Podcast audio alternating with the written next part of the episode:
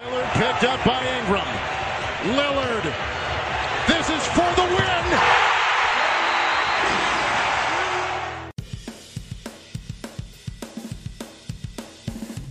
Salve, ouvintes do For The Win, amantes do basquete, bom dia, boa tarde, boa noite, boa madrugada, qualquer horário que você esteja ouvindo este podcast. Terminou a temporada, terminou o draft e agora que a poeira baixou, os principais jogadores tiveram seu destino na free agency. Vamos analisar aqui, fazer uma série de podcasts analisando os times, o que cada um fez, quais jogadores saíram, quais jogadores entraram, quem se deu bem, quem se deu mal e a expectativa da gente para a próxima temporada da nossa querida NBA.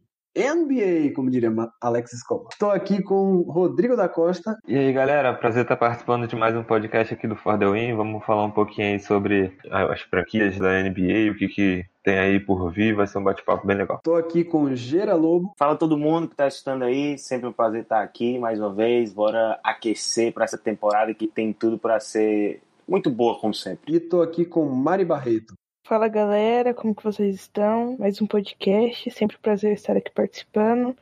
Espero que vocês gostem. Então, vamos aqui dar início analisando a, a, divisão. Vamos dividir essa série de seis podcasts por divisões da NBA. Então, vamos começar pela divisão central. E nada mais, nada menos, começar com o time que teve a melhor campanha na temporada regular, com 56 vitórias e 17 derrotas. É bem que teve a bolha e tudo, mas o Bucks teve a melhor campanha, primeira posição geral e nessa intertemporada eles tiveram algumas mudanças, como por exemplo a troca, acho que a principal delas, a troca que eles fizeram por Drew Holiday, adquiriram Drew Holiday do New Orleans Pelicans e enviaram Eric Bledsoe, George Hill e mais três escolhas de primeira rodada para o Pelicans nessa troca. Além disso, eles draftaram Jordan Nwora na 45ª escolha, Sam Merrill na última escolha do draft, Rajon Tucker, que vai para o training camp, pode ganhar uma vaga no elenco, e na free agency eles contrataram DJ Augusta, o armador do Orlando Magic, Nick Stauskas, um alarmador que jogou no Cavaliers, jogou no Brooklyn Nets, Bobby Portis, que vem do New York Knicks, e Jalen Adams também num contrato apenas para o, o training camp. Quem eles perderam?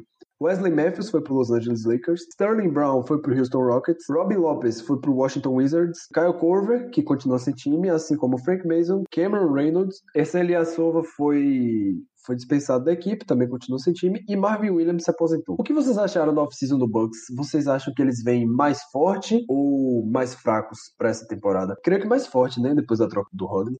Cara, eu acho que se a gente for pegar o elenco inteiro, eu acho que deu uma leve, uma leve caída, né? É, perdeu o, o Eliassova, perdeu o Robin Lopes também, outro cara que era importante ali, pelo menos para vir do banco ajudar, o próprio George Hill que meio que comandava ali a, a segunda unidade. Sim, é, é, indiscutível que adicionar um cara como o Drew Holiday, que para mim é um dos armadores, um dos armadores não, um dos jogadores mais subestimados da liga, é um up muito grande. Sim, não que o Bledsoe seja um jogador ruim, mas eu não vejo uma comparação justa aqui entre o Holiday e o Bledsoe. Acho o Holiday bem mais jogador. É, acho que ele vai adicionar é, muita coisa por ser até uma espécie de terceira estrela, né?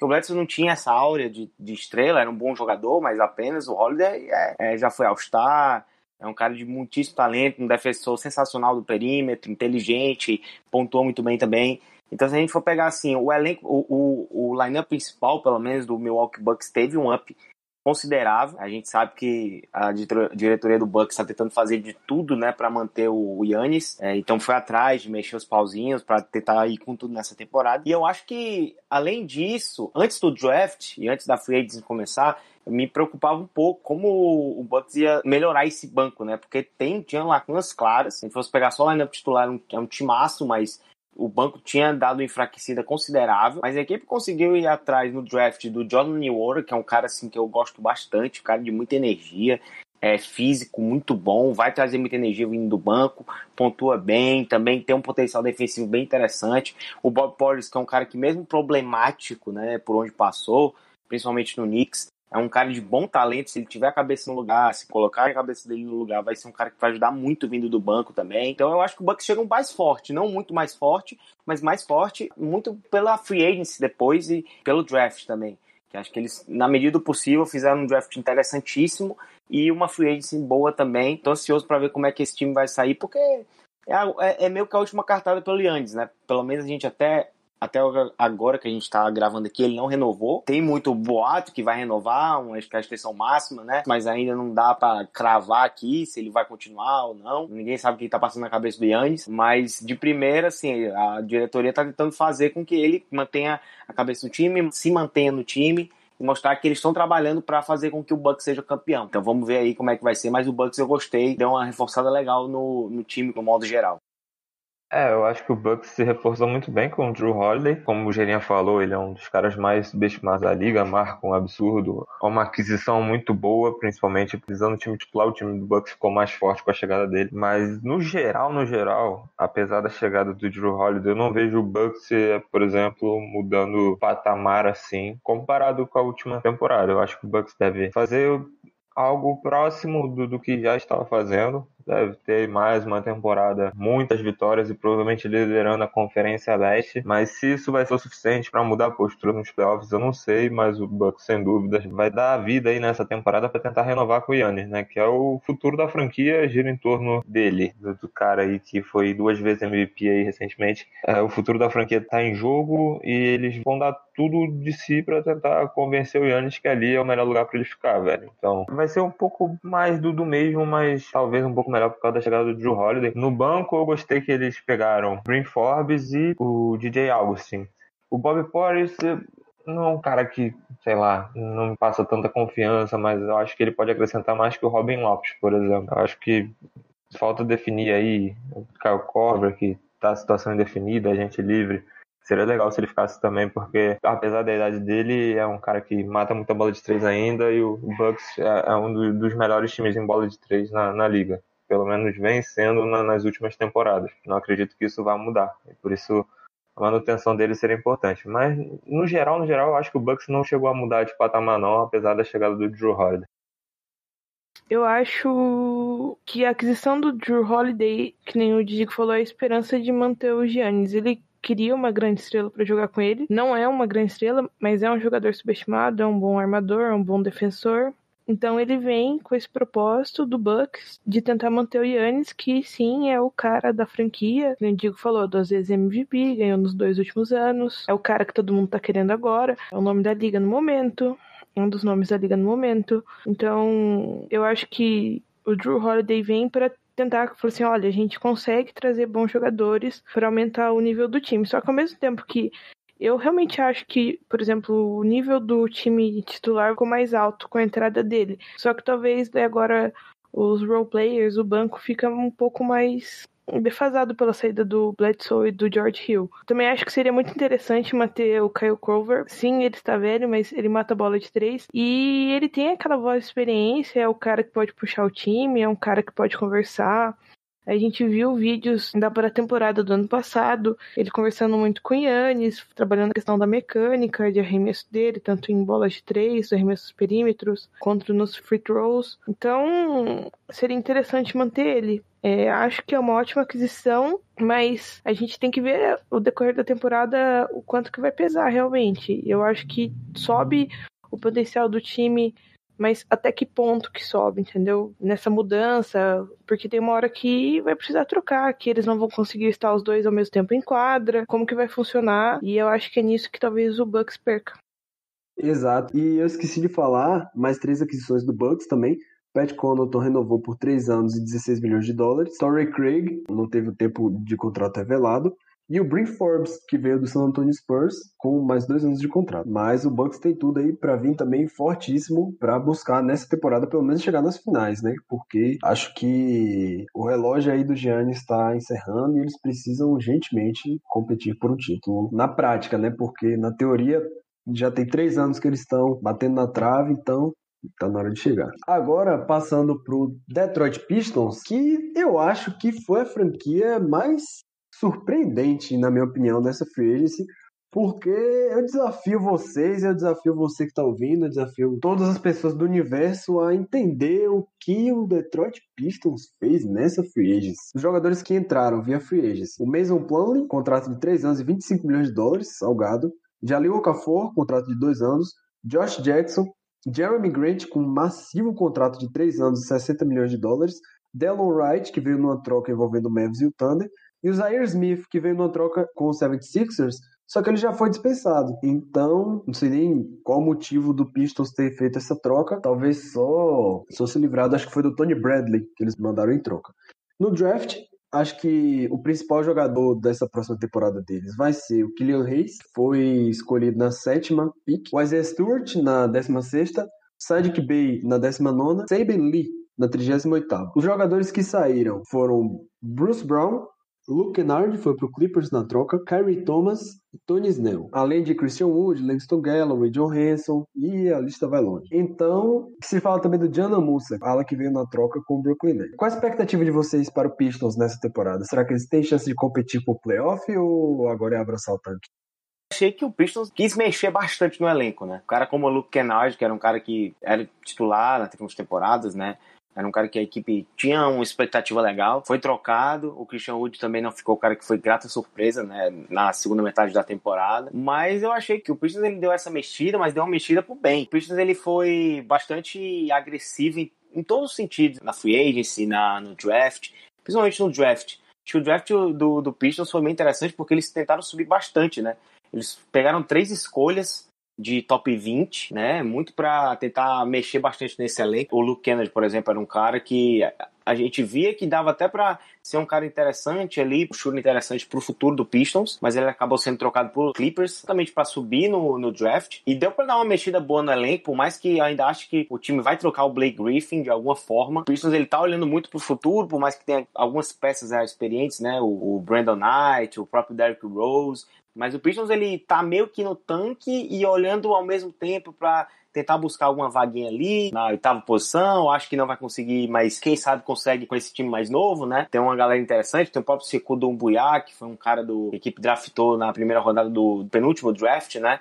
E é um cara que chegou meio cru, mas tem um potencial bem interessante, é muito novo. Os reforços da Friends foram bons, na minha opinião, por mais que tenha alguns contratos meio pesados, mas Jeremy Grant foi muita boa aquisição, dá pra fazer um garrafão muito bom ali com o próprio Blake Griffin. Eu gosto do, do Okafor ainda, acho que é um cara que ajuda bastante ofensivamente. Tem o Josh Jackson que com a cabeça no lugar ainda pode ser um cara que pode ajudar, mas eu ainda acho que faltou um pouco de equilíbrio né, na free agency, na, nas aquisições do, do Pistons. Eu acho que podia ter pego um guard, né, um armador mais confiável, um cara da posição 1 ou 2, ali para jogar com o Derrick Rose ou, ou, com o próprio Killian Hayes. Foi uma excelente escolha também no draft.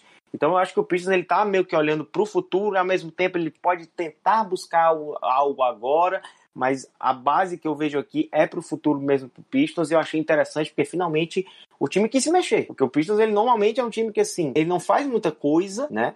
mas sempre espera alguma coisa do Pistons, mas ele fica lá naquela gangorra de vai, não vai para os playoffs, é, e não tem aquele passo a mais, a, dar um passo atrás para dar dois para frente, né? Que é um tanquezinho aqui e ali. E eu acho que eles acordaram e deram uma mexida boa no elenco. Acho que vai ser importante para mexer um pouco ali no elenco, na, na diretoria ali também. Não acho que o Pistons vá pegar playoffs, mas é um time que pode conseguir uma quantidade interessante de vitórias, principalmente se trocar o Griffin. Eu acho que precisa trocar o Griffin sei lá, por pique, olha para o futuro, tenta trazer um cara jovem também. O valor do Griffin ainda é interessante, é um cara muito bom, mas que eu acho que não vai adicionar mais nada no time. É, eu acho que o Pistons se mexeu muito também no mercado, mas só que é, é meio incompreensível, né? Muitas coisas que eles fizeram, muitas mudanças ali, mas ao meu ver o Pistons parece estar tentando rejuvenescer o time com algumas aquisições como é, Josh Jackson, é, Jeremy Grant, Jalil Okafor. Acho que eles estão tentando deixar o time um pouco mais jovem, mas ao mesmo tempo são aquelas aquisições que não vai mudar muita coisa e que o Pistons deve novamente ter uma temporada ali é, possivelmente tancando. Na temporada passada eles já tiveram um, um desempenho de 20 vitórias, uma mais que o Cleveland, que foi um dos piores ali da, da Conferência Leste. É, eu acho que o, o, Pistons poderia pensar de fato em abraçar o tanque mesmo, mas acho que eles estão é, indo para esse caminho, tentando deixar o elenco um pouco mais jovem para quando for pegar aquelas picks mais altas, chegar os garotos jovens ali, junto com o time mais jovem e tal, é, para ver o que pode fazer. Eu acho que o Blake Griffin é um cara que pode render uma boa troca temporada e render pelo menos algumas piques. O Pistons precisa olhar para o futuro e em busca disso. Eu acho que eles tentaram deixar o time mais jovem nessa janela de transferências, mas com muitas escolhas ainda bem compreensíveis. Eles estão fazendo uma aposta em caras como o Okafor e Josh Jackson, por exemplo, que ainda não vingaram, digamos assim, que tem um histórico de, de, de problemas e, e, tal. Mas vamos ver. O Jeremy Grant é uma aquisição muito boa. Teve uma temporada decente recentemente no, no Oklahoma. Eu acho que ele pode agregar muito ao time. Essa eu vou junto com o Neto. Não é que é difícil entender o que eles estão fazendo, mas parece que pro objetivo que eles traçaram, que talvez seja essa reconstrução do time, as movimentações que eles fizeram, fora o draft, o fato deles terem tido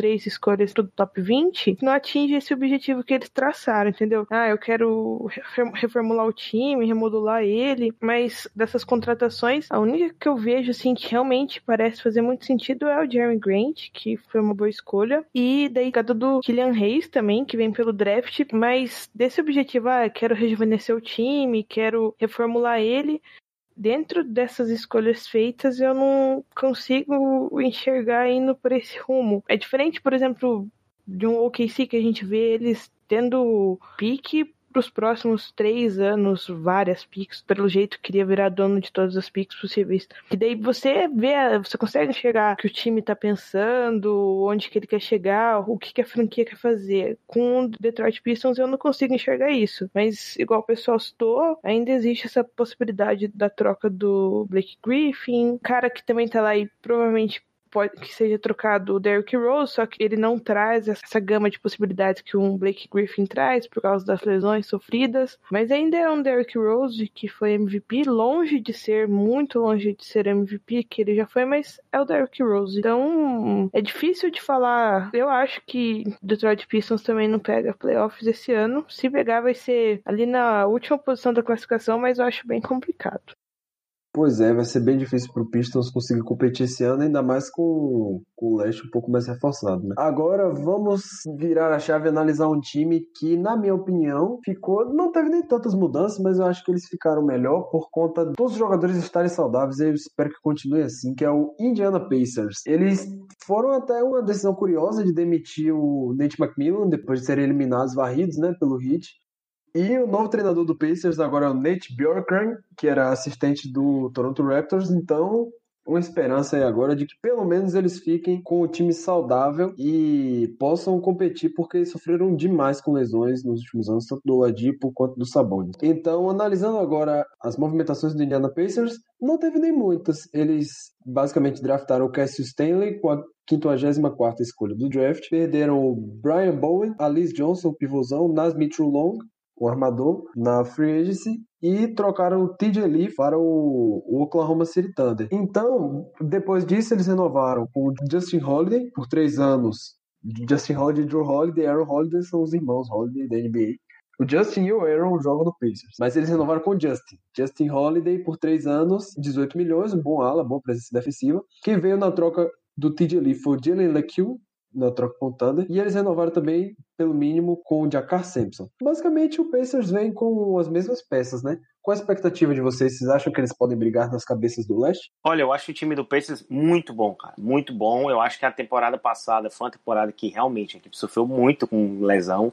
O Sabonis começou muito bem, voando na temporada, e quando estava num nível muito bom, ele simplesmente teve aquela contusão, e quando ele voltou, ele contundiu de novo, e tipo, cara é essencial, né, pro Pacers. E também tem o fator Oladipo, né, a gente sabe que o Oladipo tava meio que querendo sair do Pacers, ser trocado, só que parece que a relação com o Nate Bjorkgren melhorou bastante isso e ele tá agora mais tranquilo. Por mais que não tenha mexido tanto, mas o elenco Pacers eu acho muitíssimo interessante. Porque além desses caras, também é bom lembrar que o Jeremy Lamb vai estar de volta, né? O cara que jogou muito bem no, no Charlotte Hornets, foi contratado e agora vai voltar, creio eu, né, de contusão para ajudar o time também. Mas, assim, se a gente for pegar um núcleo titular, por exemplo, é, é Brogdon, Ladipo, o próprio TJ Warren, que teve uma evolução, assim, eu sempre gostei muito do TJ Warren, mas foi claro que, principalmente na bolha, ele foi um cara que chamou ainda mais atenção. O próprio Sabonis e o Miles Turner. E do banco você tem boas opções. Tem o Aaron Holiday, que eu acho um excelente armador dos irmãos Holiday, o próprio Jeremy Lamb, que é um sexto homem, tem o TJ McConnell, eu acho que o Cassius Stanley foi uma boa pique na posição que o Pacers tinha, uma posição de número 54, ou seja, uma das últimas do draft, mesmo assim conseguiu um bom jogador, um bom ala, traz essa energia, muito bom fisicamente, o Cassius Stanley também. E tem essa questão, né, da mudança de técnico. O Nate McMillan sempre fez bons trabalhos na temporada regular, né? O Pacers sempre foi um time com presença em playoffs, time que sempre competiu muito bem contra todos os times, só que chegava na pós-temporada e o time não tinha aquela experiência, aquela chegada para tentar algo a mais. Né? Então, não conseguiu chegar muito longe. Mas é um elenco muito bom. Eu gosto bastante do time do Pacers. Vejo ele, mais uma vez, ele brigando para sexta, quem sabe até quinta colocação ali no, no leste. Então, por mais que não tenha mexido tanto, eu acho que não precisava mexer tanto. E a permanência do Oladipo, aliada à confiança dele, né, de querer triunfar de novo, vai ser muito importante, porque vamos lembrar, ele jogou a pós-temporada, mas ele teve um tempo tão bom assim, ele jogou até meio baleado, né, que a gente chama, pós-temporada contra o Heat. Então ele teve esse tempo para o quê? Melhorar fisicamente, voltar ao ritmo bom dele. Isso vai ser importante. O próprio Sabonis também teve esse tempo. Então eu vejo o Pacers chegando com aquela força de sempre, um time muito competitivo e com um novo técnico que pode ser que mude, né, dê uma chacoalhada maior na, no time. Eu gosto desse time do Indiana Pacers também. É um time bem, bem legal. Acredito que eles vão, vão brigar ali para um mando de quadro nos playoffs. É, é, difícil, mas acho que dá para dá buscar se é, o time todo estiver saudável, né? Tem a questão do Oladipo, que muito se fala, mas o, o time é muito legal. Tem o Brogdon, tem o, o Oladipo, que a gente já falou, o Sabonis, o Miles Turner. O Gerinha falou aí do, do, do banco com, com Aaron Holiday também, que, que é um ótimo armador. Enfim, o Indiana é um time bem legal, fez poucas movimentações, mas é porque é, já tem um, uma base, é, não tinha muito que mexer de fato. Acho que o principal desafio do Indiana é recuperar os jogadores lesionados e manter eles saudáveis para poder chegar aos playoffs competindo com os principais times. Eu acho que se conseguir manter todo mundo saudável, o Indiana pode fazer uma graça nos playoffs. Eu acredito que vá brigar por título de conferência, mas sem dúvidas acho que dá para buscar pelo menos um mando de quadra, é, dá para sonhar com isso aí. Ah, eu vou nessa mesma linha. Eu gosto muito do Oladipo, gosto muito dele como jogador, mas é um cara que sofreu com lesões. Gosto muito do Sabonis, do Miles Turner, que é um ótimo defensor. Então eu acho que o time do Pacers está muito bem montadinho. É bem isso que o Diego falou, ele já tem uma base muito bem montada e que a maior preocupação deles era manter esses jogadores saudáveis. Então acho que é por isso que eles não se movimentaram tanto. Mas é um time que gera expectativas e eu acredito que consiga, sim, uma vaga nos playoffs até se destacar. A gente teve o TJ Warren que se destacou é, na bolha né? O Pacers foi varrido pelo Heat, mas na bolha, antes do começo dos playoffs, o TJ Warren estava jogando bastante, estava jogando muito. Então, é um time que a gente cria expectativas não altas, mas cria expectativas de ver esse time bem montadinho e saudável jogando. A minha expectativa com o Pacers é bem alta, para ser sincero. Principalmente o time titular deles é muito bom. Um time com Brogdon, Oladipo, que a ver se ele vai retomar a forma de all dele, mas se voltar pelo menos a 80% do que ele já foi, é uma contribuição muito boa, principalmente no lado defensivo. TJ Warren, um excelente scorer, um excelente pontuador, né, evitando inglês desnecessário. Sabonis, que foi all-star na temporada passada, Turner, ótima presença defensiva, protetor de aro. Acho que o ponto que Gera falou sobre a mudança de técnico pode fazer diferença lá, principalmente na hora dos playoffs, porque acho que falta aquele a mais pro Pacers, mas eu acho que esse ano eles também vêm fortes, assim como nos outros, e podem sim, ter condições de competir com Celtics, com Raptors, até com o próprio Bucks pelos playoffs do leste aí. Eu acredito muito nesse time do, do Pacers. Agora, analisando o time que, na minha opinião, surpreendeu mais no draft, chocou geral. Inclusive, se você viu a live do For The Win, você deve ter se divertido bastante com a minha reação, a de Geira, a de Muro, nosso convidado, porque a de Didigo também, né, que tava lá na live com a gente.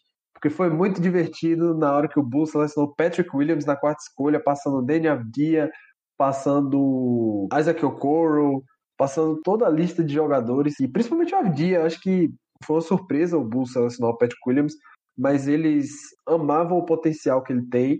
E realmente o potencial de Patrick Williams é muito bom, é muito grande. Um jogador ali que pode jogar na posição 3, na posição 4, um bom pontuador, tem um potencial defensivo bom também, versátil. Então acho que pode contribuir bastante para o Bulls. Além do Patrick Williams, eles draftaram Marco Simonovic e trouxeram o Devon Dodson, que não foi draftado, mas eles trouxeram para o time. E além disso, o Garrett Temple, que eles trouxeram do Brooklyn Nets, e o Denzel Valentine, que eles renovaram por um ano e 4,7 milhões. O que eles perderam foi basicamente Chris Dunn, que foi para o Atlanta Hawks, e o Shaquille Harrison, que não renovou com o time. Então, qual a expectativa de vocês para o Bulls? Acho que a pergunta que eu vou fazer vai ser parecida com a do Pistons. Vocês acham que eles vão ter que continuar tancando por mais um ano? Ou eles já estão prontos para competir por uma vaga nos playoffs nessa temporada? Competir eu, eu acho um pouco forte Mas assim, eu vejo o Bulls, cara, com um young muito bom. É, pode parecer estranho falar isso, mas assim, a grande questão é que o Markkinen, por exemplo, o Markkinen é um jogador de muito talento, mas assim, ele vem sofrendo um pouco até, principalmente na última temporada, ele sofreu com lesão, é, não teve uma sequência muito grande. O Wendell Carter Jr. é um cara de um altíssimo potencial, na minha opinião, e também sofreu com lesão. Tem o Zé Clavini, que é o grande cara do time, né? Por mais que seja um senhor fominha, e eu acho que a chegada do Billy Donovan vai ser importante para tentar botar um pouco mais de competitividade na cabeça dele. É um cara de um talento muito grande, um cara que mata a bola, é um cara que bate muito bem para dentro, é um pontuador nato. Mas ele precisa melhorar questões o quê? De decisão, entendimento do jogo, defesa, essas coisas, e ele tem potencial para isso. É um cara novo ainda, se eu não me engano, ele, ele tem 25 anos, 26, algo assim. Então, dá para jogar com ele ainda, dá para ficar com ele, por mais que eu entenda que o, que o Bulls possa tentar trocar ele, mas eu não vejo um problema ficar com o Lavin, entendeu? E assim, sobre o draft, na nossa live eu, eu até falei que fiquei muito surpreso com o Patrick Williams. E eu falei assim, eu gosto do Patrick Williams, eu acho que ele tem um potencial muito interessante.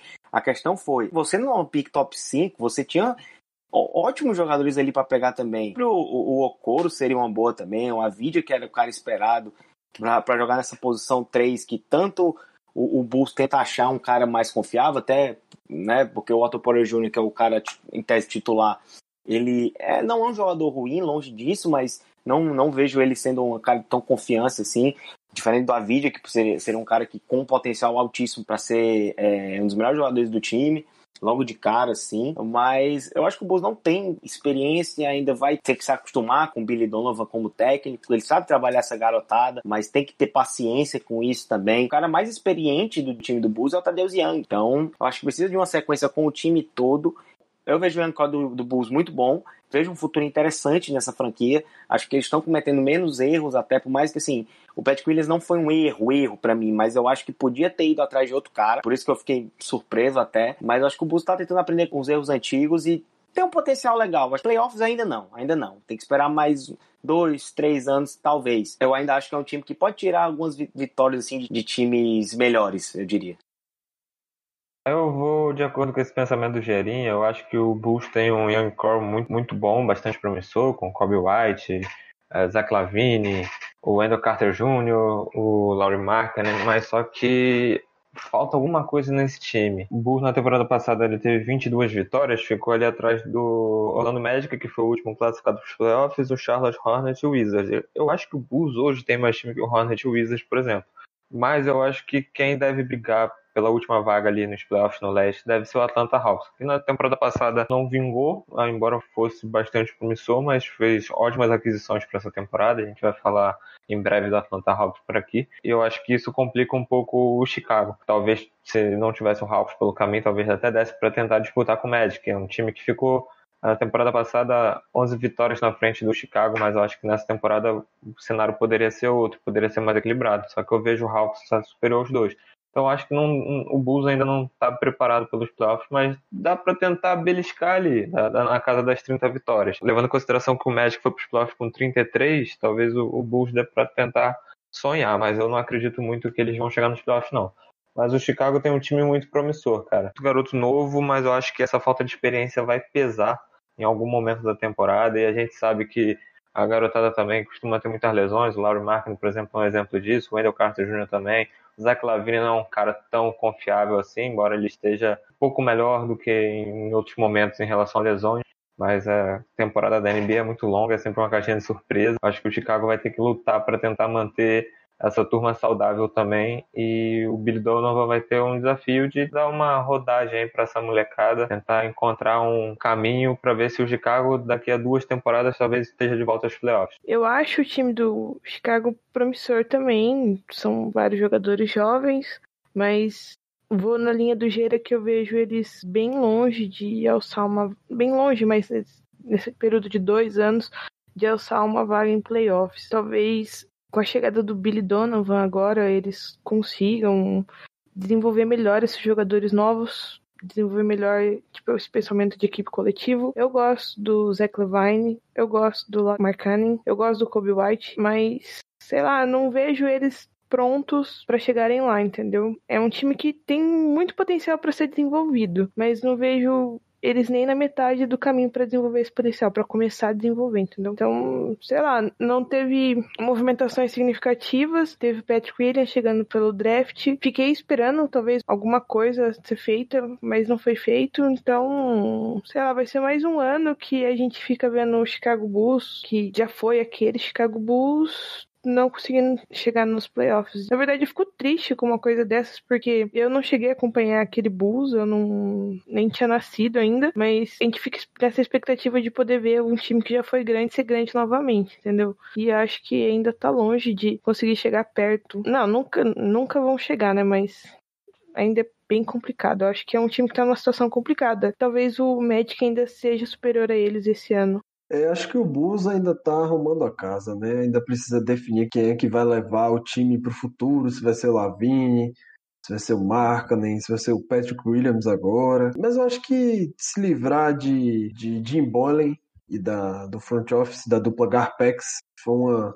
ótima escolha do Bulls, vamos ver agora com Carne Sovas, com, com o Billy Donovan, né? Vamos ver se ele vai conseguir desenvolver esses talentos aí que o Bulls tem, porque é um time muito interessante, um time bem talentoso e potencial que não falta. Resta saber se esse potencial vai se traduzir em vitórias, né? E se os jogadores vão se desenvolver. Agora, para fechar a divisão central, é hora de falar dele, do meu, do seu, do nosso Cleveland Cavaliers. Esse é o momento que eu, torcedor do Cleveland Cavaliers, me sinto empolgado para dizer que o time não fez besteira, nem no draft, nem na free Então, isso é uma coisa muito boa, porque em se tratando de draft, o Cavs já fez muita besteira. Então, passar uma temporada assim sem fazer besteira é bom pro torcedor dar uma iludida, né? O principal movimento que eles fizeram na temporada foi draftar o Isaac Okoro com a quinta escolha uma ótima presença defensiva que o time tanto precisava, e trocaram pelo Javal Magui, ganharam uma escolha de segunda rodada e enviaram Alfonso McKinney e Jordan Bell, que o Jordan Bell já foi até dispensado pelo Lakers, inclusive. Reassinaram com o Matthew Della Vedova, assinaram com Damian Dodson, que veio do New York Knicks por dois anos, e a principal perda foi o Tristan Thompson, que se encaminhou para o Boston Celtics. Depois eu vou falar sobre o Cavs, porque eu vou ter meu, meu momento aqui de expor minhas alegrias e tristezas com essa franquia. Mas qual a expectativa de vocês? Vocês acham que o Cavs vem forte para a taça, pique 1 no ano que vem de novo? Ou será que eles têm chance de, de repente, surpreender aí nessa temporada?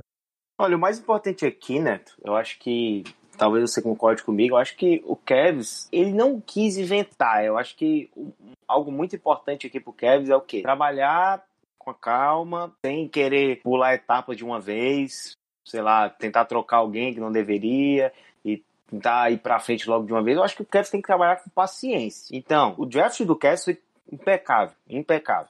A Isaac Okoro é, encaixa totalmente no que o time quer defensor excelente, vai matar a bola, tem um potencial muito bom como playmaker também. Claro que não vejo ele sendo um cara que vai ter muita bola na mão para armar o time, mas é um cara que vai ser interessante, é, é um cara de muitíssimo potencial. Gostei muito da escolha do Kevs. Mas mais importante, eu acho que o Kevs ele tem que trabalhar com essa, como eu disse, com essa paciência. Tem jogadores muito bons, jogadores assim com bom potencial. Tem o Ced Osman, que é um cara que eu gosto muito. Tem o Sexton, tem o Garland, que eu acho que tem que trabalhar muito essa questão da defesa em cima deles, principalmente. Tem o Kevin Porter, que é outro cara que apareceu bem nessa, nessa primeira temporada dele, pode ajudar bastante no futuro. Enfim, o Kevin ele tá trabalhando ali devagar, é, degrau a degrau, sem querer inventar muita coisa. Eu só acho que assim, que essa temporada para mim também continua tancando. Vamos trabalhar nisso aí, vamos trabalhar na calma.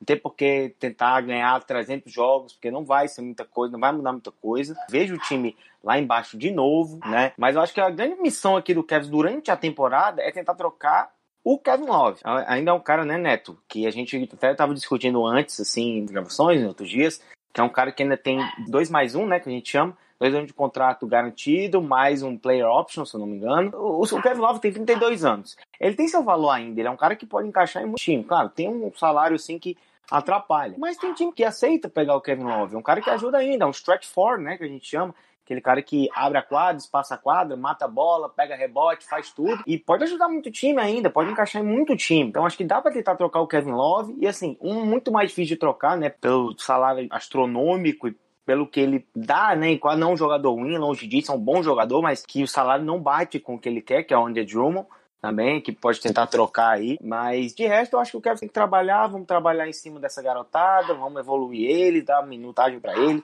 sem medo de perder jogo, sem medo de, de errar. Vamos deixar essa garotada, porque tem bons jogadores. O Garland, o Sexton, o Kevin Porter, o Ced Osmo, o Zach Okoro. Outro jogador que perdeu a temporada passada por lesão, e é um cara que eu gosto muito, por mais que ele tenha sido um prospecto velho, que é o Dylan Wingler, de Belmont, né? Que era um cara que, assim, dificuldade era um cara que matava bola demais, de uma inteligência muito grande, joga muito bem fora da bola. Se der para dar minutos para ele também, eu também daria e trabalhar em cima dessa molecada porque tem futuro. Então, o Kevin tem que trabalhar nessa calma, com paciência. Foi bem nessa free agency, nessa, nesse draft, e tem que continuar nisso. É o plano que tem que continuar sendo seguido. E pro Kevs é olhar pro futuro. Por enquanto, estão no caminho certo. É, o caminho do Kevs é esse aí mesmo, cara. Vai seguir tancando, tem que olhar pro futuro. Não tem um cenário muito diferente disso. Tem um time bem promissor, com muitos jovens bons. Acho que o Gerinha foi muito feliz quando ele disse que a principal missão talvez seja trocar o Kevin Love. Ele tem um salário muito alto e, e já está com 32 anos. O Kevin tem que é, olhar para o futuro e buscar. O Kevin Love é um cara que pode dar muita coisa em troca, é, falando em piques, talvez algum jogador que possa vir a agregar ou até virar futuramente outra troca. A gente sabe como é que é o, louco mercado da NBA, mas enfim, acho que o Kevin tem que seguir fazendo o que já vem fazendo nos últimos anos, desde a saída do, do LeBron, é, é, seguir se reconstruindo. Uma hora as coisas vão mudar e, e, é isso, cara. Não tem muita expectativa em cima do time para a próxima temporada, não. Acho que diria que até que é o favorito aí, a taça pique 1 na próxima temporada. Vou na mesma linha que os meninos e a única coisa que eu destaco, que foi uma coisa que a gente comentou no nosso último podcast até, sobre o draft, sobre a possibilidade do Kevin fazer uma burrice ou não, que o Neto estava até preocupado, mas que eles foram bem, eles draftaram o Okoro, e era o que o Kevin estava precisando, de um bom defensor, foi que a gente elogiou o Okoro, principalmente no nosso último podcast. Vou na mesma linha do Gera e do Digo, não vejo o Kevs se classificando, vai pro troféu Pick One mesmo. E é isso, mas futuro mesmo. Kevin Love, uma troca, o Drummond. A única coisa que eu ressalto mesmo foi a boa escolha que eles fizeram no draft o Neto estava preocupado deles draftarem o Topan, sendo que eles precisavam de um defensor, e eles escolheram um, um, o Coro, que é um ótimo defensor. Cara, todo torcedor do Cavs, pelo que viu nos rumores pré-draft, estava muito preocupado com o time selecionar o Obi Topan, porque simplesmente é mais um cara que não defende no meio de uma defesa historicamente ruim. Então eles foram muito felizes ao selecionar o Coro, que tem tudo para se desenvolver um jogador com QI altíssimo, e tem tudo para se desenvolver em um. Dependendo do arremesso, que inclusive o staff do Cavs é um dos melhores da liga em desenvolver arremesso, só ver os exemplos com o Sexton, que Gera tocou, é a paciência. E é isso que o Cavs está tendo. O Cavs não tem pressa para ganhar agora, não está tentando fazer trocas para vencer e acumular talento e não precisamos ganhar agora. Times com mercado pequeno, como o Cavs, como o próprio Thunder está fazendo agora, estão tá na fase de acumular assets, acumular acumular valor, acumular escolhas, acumular jogadores para trocar por possíveis contratos ruins e mais escolhas. Então é um time que está querendo melhorar aos poucos e não precisa ter pressa para isso. Acho que essa é a chave, não precisa forçar nenhum acordo ruim para simplesmente se livrar do Kevin Love, porque é um jogador que ainda tem muito para contribuir na liga, mesmo que jogando num time ruim, ele ainda entrega seus 18 pontos por jogo, 10 rebotes, 11 rebotes. Então, num dia motivado, o próprio André Drummond também, que dizem que é uma versão mais nova do Ração Whiteside. Só os torcedores dos times que têm esses jogadores no elenco sabem como é doloroso ver esses caras não brigar por um, um rebote, apesar do Drummond liderar a liga em rebotes, mas enfim, é uma preguiça triste para defender. Não brigar por um rebote, talvez não, mas enfim, são jogadores muito softs, jogam quando quer, mas quando eles querem também, eles podem decidir uma partida. Então, o Cavs tem um time que pode surpreender. Eu, eu, me surpreenderia bastante se o Cavs competisse nessa temporada. Eu acho que está na fase de avaliar os talentos, avaliar o terceiro ano do Colin Sexton, se ele pode ser um, ali um sexto homem, se ele vai ser realmente titular. Agora o Darius Garland tendo ali oito meses para se preparar, se recuperar totalmente da lesão que ele sofreu, porque ele basicamente saiu do high school direto para NBA, né? E o Kevin Porter Jr., que apresentou muitos flashes de potencial, de ser um, um jogador ali na 2, de alto impacto, então, acho que para o Cavs agora é isso aí, avaliar seus talentos e pensar no futuro. Não precisa ter pressa para nada.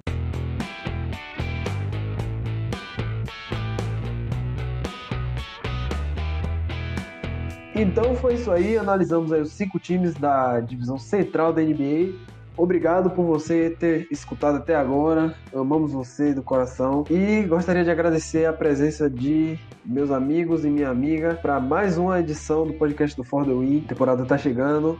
Estamos aí já nos, nos preparativos. Muito obrigado, Didigo. Valeu, Netinho, valeu, Gera, valeu, Mário. Foi um prazer participar de mais um podcast do For the Win e vamos ficar ligados aí na nossa página porque a temporada vai começar e vai ter muita coisa legal aí pela próxima temporada. Muito obrigado, Gera.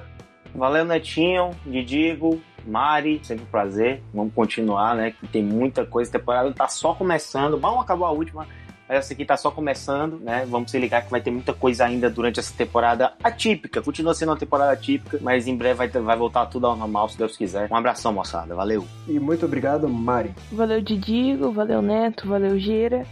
E obrigado, pessoal. Vocês se escutaram até agora. Sempre um prazer estar aqui com vocês, gravando podcast. Espero que vocês gostem, viu?